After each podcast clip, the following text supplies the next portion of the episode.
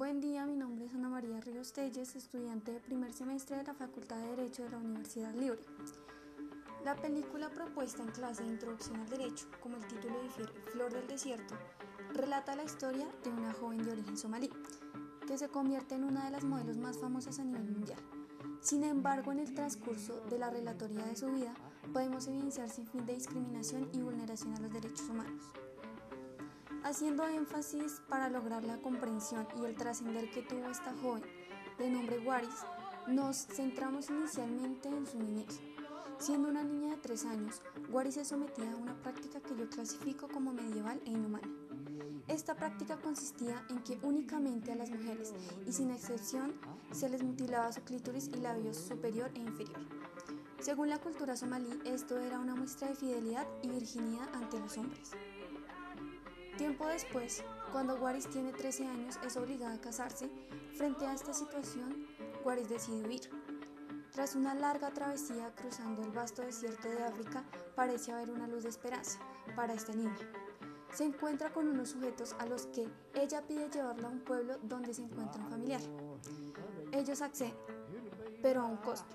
En este transcurso intentan violarla llegando a tocarla durante dicho recorrido, lo cual incurre en un delito de abuso sexual según el Código Penal capítulo 2 de los actos sexuales abusivos, artículo 209, que dice que los actos sexuales con menor de 14 años modificado mediante el artículo 5 de la Ley 1236 del 2008, el que realizase actos sexuales diversos del acceso carnal con personas menores de 14 años o en su presencia o la induzcan a, a, prácticas sexuales incurrirá en prisión de 9 a 13 años.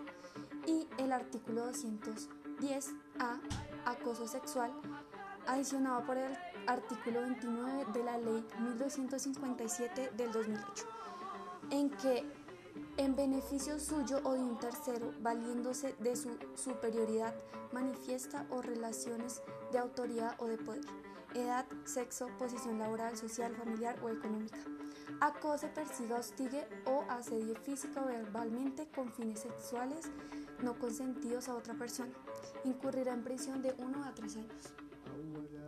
Continuando con el transcurrir de la película, la niña logra llegar a dicho pueblo en el que después ella viaja a la Embajada de Somalia en Londres, en la cual trabaja de criada sin un acceso a la educación. Cuando culmina estas labores, esta joven queda totalmente desamparada, sin poder comunicarse y lejos del entendimiento lingüístico de dicho país. Por otra parte, se ve obligada a vivir en la calle en condiciones que atentan contra la dignidad humana. Waris finalmente conoce a una mujer que termina siendo su salvadora ante las penumbras que ella vivía. No obstante, esta joven también recibía discriminación por su etnia, apariencia y creencias.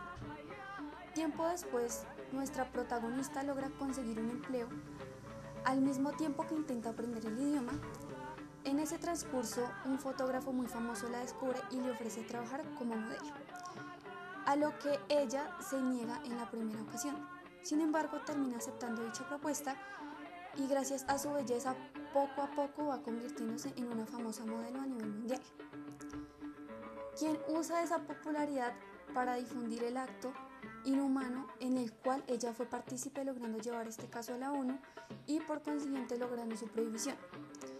Esta no solo es una historia para que conozcamos este acto que atenta contra la dignidad humana de las mujeres, sino también una prueba de superación personal y una historia de vida que sin duda llega al corazón de las personas, gracias a una mujer que siempre enfrentó la vida y sus adversidades con valentía.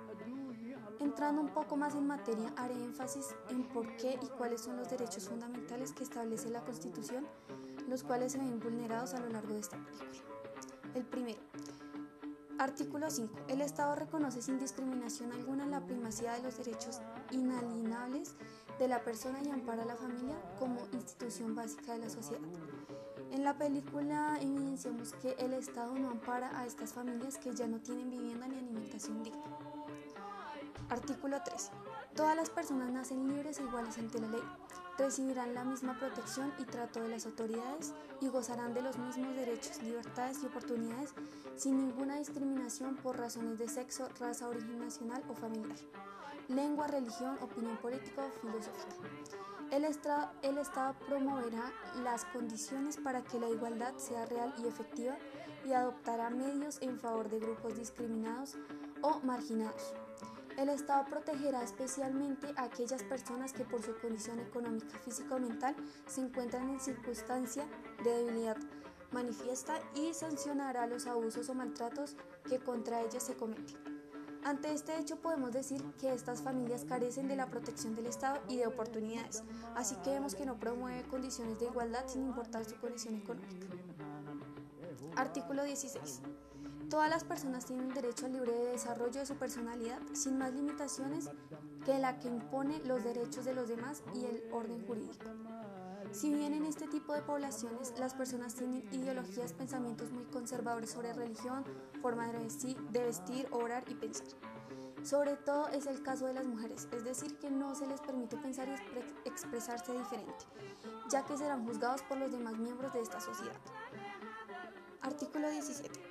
Se prohíbe la esclavitud, la servidumbre y la trata de seres humanos en todas sus formas. Cuando esta niña se encuentra en una casa de acogida de la Embajada de Somalia en Londres, podemos observar que es puesta a servir y realizar trabajos para otras personas. Y eso difiere a explotación infantil y esclavitud, en la que se ve obligada a realizar estos trabajos para asegurar su permanencia en este lugar. Artículo 20. Se garantiza a todas las personas la libertad de expresar y difundir su pensamiento y opiniones, la de informar y recibir información veraz e imparcial, y la de fundar medios masivos de comunicación. Estos son libres y tienen responsabilidad social. Se garantiza el derecho a la rectificación de condiciones de equidad, no habrá censura. Como mencioné en uno de los puntos, estas personas no, por no tener esas costumbres y pensamientos bastante conservadores, no era bien visto tener pensamientos diferentes y mucho menos difundirlos ante la sociedad, ya que estos serían juzgados y mucho menos recibir información sobre otro tipo de pensamientos y opiniones. Artículo 27. El Estado garantiza las libertades de enseñanza, aprendizaje, investigación y cátedra. El Estado era muy desigual frente a la educación ya que solo tenían acceso personas cuyos allegados fueran adinerados, lo cual llega a invisto la gran desigualdad de este país. Del mismo modo, no se tenía libertad de cátedra, entre, entre otros puntos. Artículo 44. Son derechos fundamentales de los niños. La vida, la integridad física, la salud y la seguridad social, la alimentación equilibrada, su nombre y nacionalidad, tener una familia y no ser separados de ella, el cuidado y amor, la educación y la cultura, la recreación y la libre expresión de su opinión, serán protegidos contra toda forma de abandono, violencia física o moral, secuestro, venta, abuso sexual, explotación laboral o económica y trabajos riesgosos. Gozarán también de los demás derechos consagrados en la Constitución, en las leyes y en los tratados internacionales ratificados por Colombia. La familia, la sociedad y el Estado tienen la obligación de asistir y proteger al niño para garantizar su desarrollo armónico e integral y el ejercicio pleno de sus derechos. Cualquier persona puede exigir de la autoridad competente su cumplimiento y la sanción de los infractores. Los derechos de los niños prevalecen sobre los derechos de los demás. Eh, sin lugar a duda, este artículo recolecta varios puntos dichos anteriormente, reiterando que en estos pueblos se veía una desigualdad bastante marcada con los niños ya que están completamente desprotegidos por el Estado en términos de salud, educación alimentación, etc.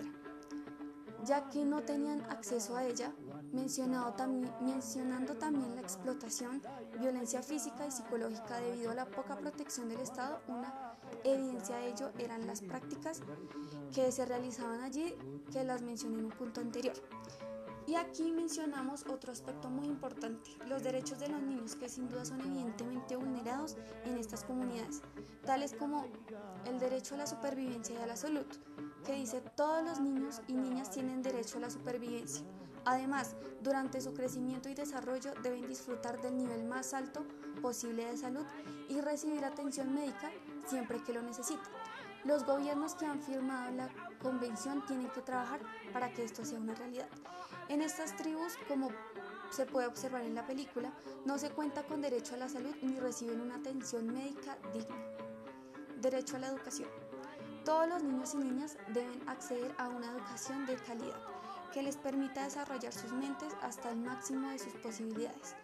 Para ello la educación primaria debe ser gratuita y se debe facilitar el acceso a la secundaria y a la universidad. Estos niños nunca han recibido una educación propicia debido a la inequidad que se vivía. Si bien a lo largo de la historia podemos evidenciar hechos que van en contra de la Constitución, ya que vulneran los derechos tan fundamentales que en tanto personas como para el Estado deberían ser primordiales para asegurar una vida digna.